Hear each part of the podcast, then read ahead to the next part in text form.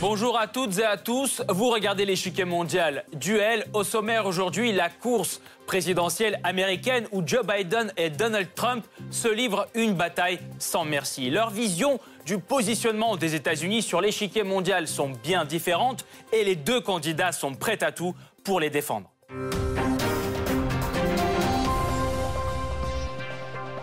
Mais avant de poursuivre, voici une brève présentation de nos duellistes. C'est le Blitz. Âgé de 77 ans, Joseph Biden est issu d'une famille irlandaise modeste. Son enfance est marquée par un bégaiement qui lui vaut les railleries de ses camarades. Pourtant, Joe surmonte ce handicap à force de récitation de poésie devant son miroir. Adolescent, il se consacre aux études et choisit un cursus en droit à l'université de Syracuse, d'où il sort diplômé en 1968. De 4 ans son cadet, Donald Trump est fils d'un riche promoteur immobilier. Très agité et souvent indiscipliné, le jeune Donald est envoyé dans un internat militaire. À sa sortie, il s'inscrit à un cursus en économie et décroche un diplôme à l'université de Pennsylvanie. Il rejoint en 1968 l'entreprise familiale. C'est à ce moment-là que son adversaire, Joe Biden, fait ses premiers pas en politique. En 1970, il est élu au conseil du comté de Newcastle. Deux ans plus tard, à 30 ans, il devient le plus jeune sénateur des États-Unis. Membre du Parti démocrate, il se lance deux fois dans la course à la Maison-Blanche, en 1988 et en 2008, mais sans succès. Vétéran de la politique spécialisée dans les relations internationales, Biden est choisi par son ancien rival Barack Obama pour être vice-président, un poste qu'il occupera jusqu'à la fin du mandat d'Obama. Côté Donald Trump, la politique n'était pas forcément la voie à laquelle il songeait plus jeune. Plutôt doué pour les affaires, l'ambitieux Donald construit plusieurs immeubles luxueux à New York. En 1983, il finit son premier gratte-ciel, la Trump Tower. Promoteur à succès, il ne s'arrête pas là et crée en 2004 une émission de télé-réalité, The Apprentice, qui pulvérise des records d'audience et augmente sa popularité. À cette même époque, il se fait connaître comme propriétaire de plusieurs grands concours de beauté comme Miss Univers, Miss USA et Miss Teen USA beaucoup moins extravagant que son adversaire, Joe Biden devient vite l'une des figures clés de l'échiquier politique américain. Durant ses deux mandats en tant que vice-président américain, il contribue au renforcement de la coopération, par exemple avec le Mexique. Initie l'Alliance pour la prospérité avec les pays du triangle nord de l'Amérique centrale, apporte un soutien diplomatique et économique à l'Ukraine et défend avec ardeur l'adhésion du Monténégro à l'OTAN. Donald Trump, lui, change plusieurs fois de casquette politique. Il est d'abord membre du Parti républicain, puis en 1999 du Parti de la Réforme, avant d'ensuite devenir démocrate en 2001. Ce n'est qu'en 2009 qu'il revient à droite. Six ans plus tard, il annonce sa candidature à la primaire républicaine qu'il remporte avec succès. L'une des raisons est sa ligne atypique, tout à la fois libérale et conservatrice, et résolument anti-establishment. Avec son slogan Make America Great Again, il gagne en 2016 l'élection américaine face à Hillary Clinton. Joe l'endormi, Joe 1%, Joe le corrompu. Donald Trump ne mâche pas ses mots lorsqu'il parle de Joe Biden et ce dernier qualifie Trump de pire président de l'histoire américaine. En cas de victoire, le candidat démocrate promet à peu près tout le contraire du programme de Donald Trump, c'est-à-dire retour à l'EMS et aux accords de Paris, coopération plus étroite avec les alliés traditionnels et une pression maximale sur la Chine et la Russie. Donald Trump, au contraire, souhaite maintenir son cap unilatéraliste et dérégulateur en se vantant d'un bilan économique et politique qu'il pense être le meilleur jamais atteint par un chef d'État en exercice. Comment la politique étrangère donc américaine a-t-elle évolué sous l'administration de Trump? Quels sont les principaux points de désaccord entre les deux candidats? Pour répondre à ces questions, nous rejoignons François Durper, spécialiste des États-Unis et historien à l'université de Cergy-Pontoise. Monsieur Durper, bonjour. Bonjour. Tout d'abord, pensez-vous que la présidence de Trump soit vraiment à la hauteur de son image anti-establishment? Ou y a-t-il en réalité, au-delà de ça, une politique républicaine habituelle qui se rapproche des élites?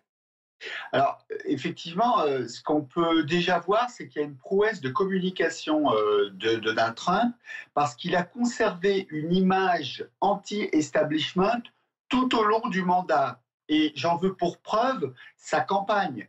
Sa, campagne de réélection, bien, plutôt que de défendre un bilan comme le ferait tout président, il attaque Biden comme si c'était Joe Biden qui devait défendre un bilan. Finalement, vous pouvez même plaquer la campagne 2020 sur la campagne 2016. Il attaquait Hillary Clinton comme si c'était elle qui était au pouvoir, mais c'était les démocrates qui étaient au pouvoir. Mais là, il attaque Biden comme s'il était au pouvoir. Je vous donne un exemple très concret.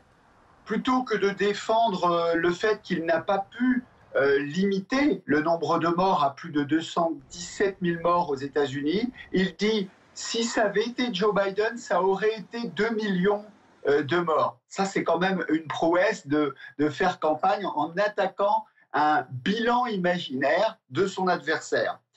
Euh, autre point euh, qui montre qu'il a conservé cette image anti-establishment, son management, c'est un, on le sait, un turnover à plus de 80% dans ses équipes. Donc il apparaît comme le président anti-système au sein de la Maison Blanche, comme s'il était marginal dans ses propres équipes. Ça, c'est une prouesse. En revanche, et c'est pour ça que votre question est très intéressante, quand l'on creuse un petit peu le, bilan, eh bien, on constate quoi? Qu'il est évidemment le président de l'establishment des milieux d'affaires. C'est sa politique, hein, euh, les baisses d'impôts tout au long euh, de son euh, mandat, notamment chez les plus riches. Il ne faut pas oublier que parmi ses électeurs, il n'y avait pas que les électeurs blancs, pauvres, du Midwest, mais qu'il y avait aussi l'électorat des milieux d'affaires, et puis également le fait de démanteler la réglementation fédérale sur les entreprises montre qu'il est un président républicain classique, comme vous le dites, euh, très proche des de l'establishment milieu d'affaires. Et puis également, il est proche de l'establishment conservateur, parce que ce qu'il restera de son bilan, si on devait s'en arrêter euh, à 4 ans, eh bien, c'est évidemment trois juges à la Cour suprême supplémentaires, même si la troisième, c'est en train de se faire là, mais surtout plus de 200 juges fédéraux dans les cours fédérales nommés. Et donc, si on devait s'arrêter là, effectivement, c'est un président conservateur plus qu'un président populiste. Donc, conservateur, excentrique, grande gueule, on connaît euh, le portrait de Donald Trump. Pouvez-vous nous dresser le portrait de Joe Biden maintenant?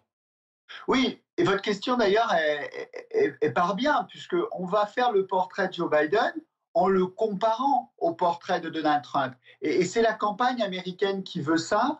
À chaque fois qu'on voudrait parler de Joe Biden, on va le faire. Mais on est obligé de parler de Donald Trump tellement Donald Trump prend la lumière. Donc ce qu'on est obligé de dire de Joe Biden, c'est qu'il est l'antithèse euh, de Donald Trump, D'abord, c'est un homme qui est euh, dans le service public depuis de très nombreuses années, puisqu'il a une expérience législative très ancienne. Il est sénateur fédéral du Delaware depuis 1973 euh, jusqu'en 2009. Ensuite, vice-président de Barack Obama de 2009 à 2017.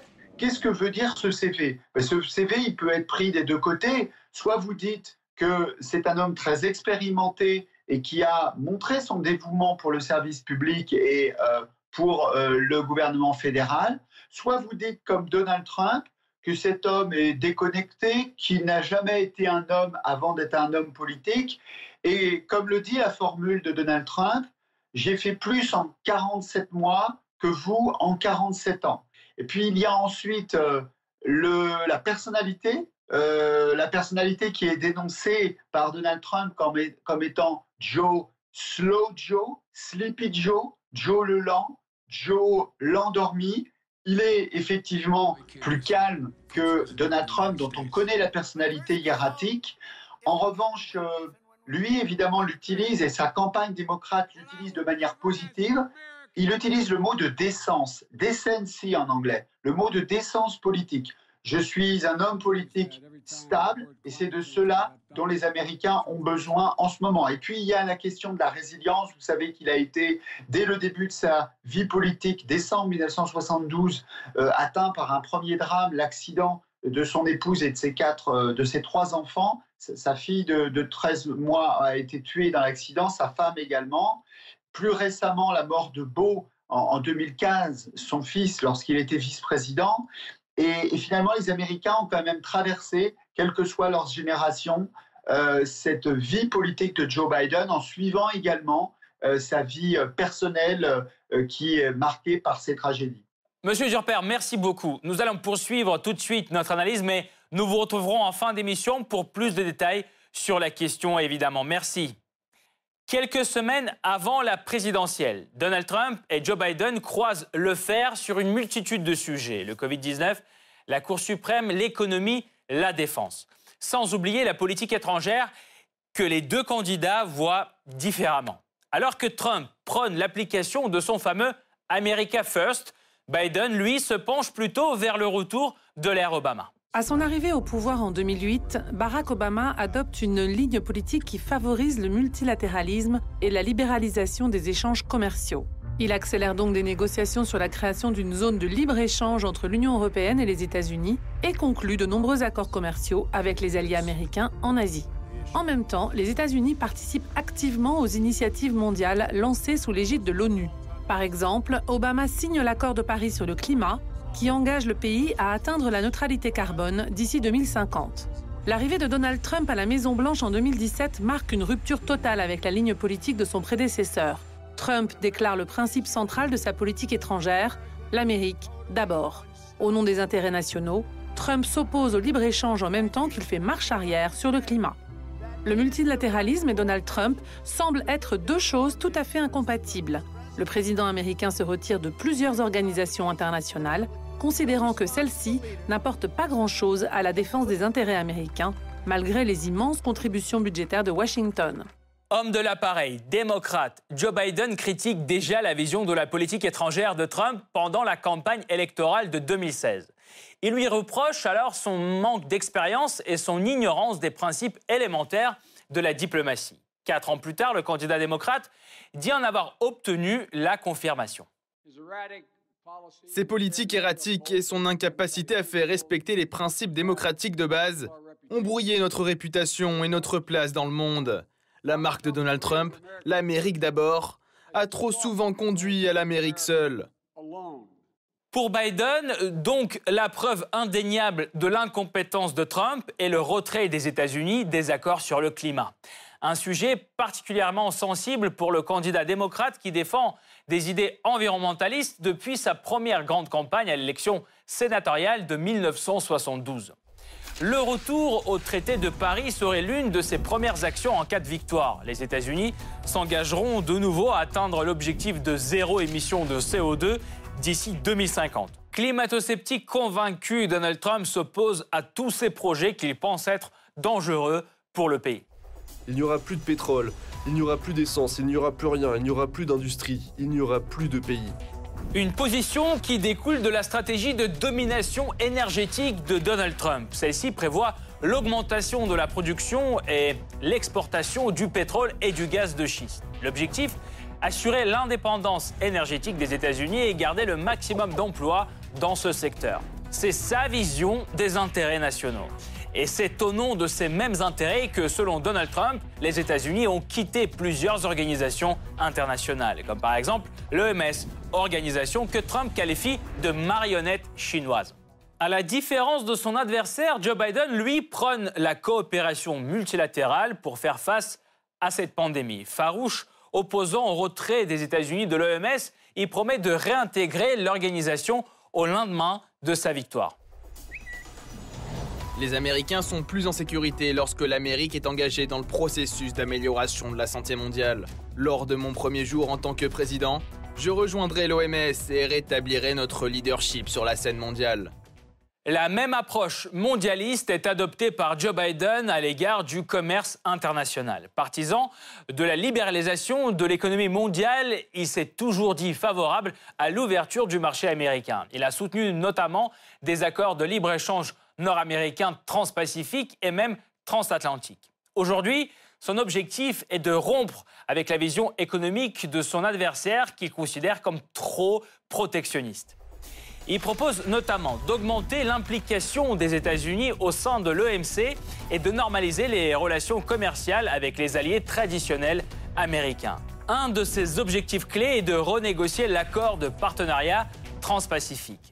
Donald Trump, lui, entend coûte que coûte poursuivre la politique commerciale actuelle. Transfert de la production aux États-Unis, une pression maximale sur ses adversaires commerciaux, soutien maximal des producteurs américains face aux entreprises étrangères. Une stratégie qui, selon le candidat républicain, a donné un nouvel élan à l'économie américaine. Nous avons construit la meilleure économie du monde. Malgré une différence colossale dans leurs approches, les deux adversaires sont pourtant d'accord sur un point, la nécessité de contrer l'influence croissante de la Chine. Pourtant, là aussi, chacun a sa propre stratégie. Comment les deux candidats comptent-ils défendre les intérêts nationaux face à Pékin? À quel changement la diplomatie américaine doit-elle s'attendre en cas de la victoire de Joe Biden? La réponse après la pause.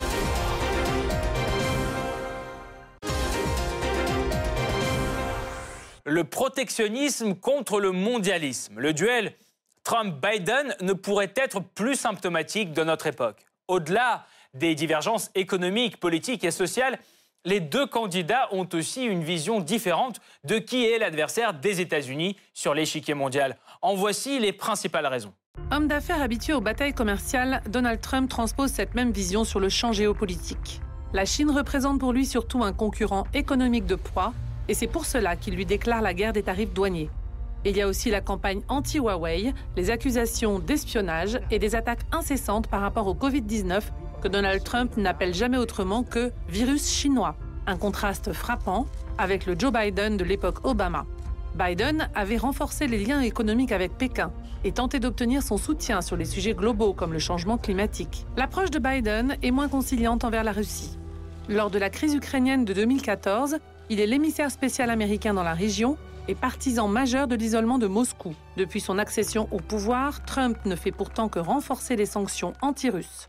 De son côté, Donald Trump considère la puissance croissante de la Chine comme la menace principale pour la sécurité nationale des États-Unis. Et le président promet d'accentuer la pression lors de son second mandat s'il est évidemment réélu, jusqu'au découplage total des économies chinoises et américaines. Si Biden gagne, la Chine gagne, car la Chine prendra possession de ce pays. Pourtant, aujourd'hui, le candidat Biden ne croit plus qu'un Pékin prospère soit un avantage pour Washington. Il traite Xi Jinping de voyou, promet la fermeté et se lance avec Trump dans la course aux accusations envers Pékin. Le président Trump a loué le travail de Xi Jinping sur le virus. Ce n'est pas de la fermeté envers la Chine. Et pourtant, il y a un an seulement, le démocrate ne cessait de critiquer cette approche conflictuelle. C'est que l'opinion publique américaine et sa perception de la Chine a elle-même changé. Décevoir ses électeurs maintenant ne serait pas pragmatique. Cependant, à l'évidence, la Chine irrite moins le candidat démocrate qu'un autre acteur de taille, la Russie. Il y a beaucoup de pays dans le monde qui, je crois, seraient heureux de voir notre élection déstabilisée. Néanmoins, celle qui y a travaillé le plus ardemment, le plus systématiquement et qui n'a jamais lâché, est la Russie. Héritier d'une longue tradition de confrontation avec le Kremlin, le démocrate ne manque pas une occasion de reprocher à Trump sa bonne entente avec le président russe. Pourtant, le locataire de la Maison-Blanche a de quoi rétorquer. Ils avaient des relations avec la Russie. Le fils de Joe Biden a reçu 3 millions et demi de dollars de l'épouse du maire de Moscou. Il n'avait rien jusqu'à ce que Joe devienne vice-président. En effet, un récent rapport du Sénat américain a mis en lumière les liens présumés du fils de Joe Biden, Hunter, avec Yelena Baturina, épouse de l'ancien maire de Moscou, Yuri Lushkov, et la femme la plus riche de Russie, selon Forbes. L'objet de ces transferts, datant des années 2014-2015, n'a jamais été précisé.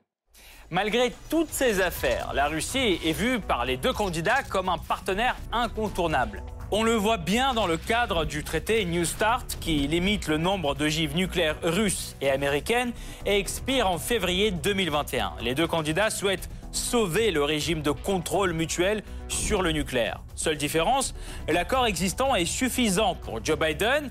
Trump, lui, voudrait éventuellement négocier un nouveau traité pour y inclure sa principale bête noire, la Chine.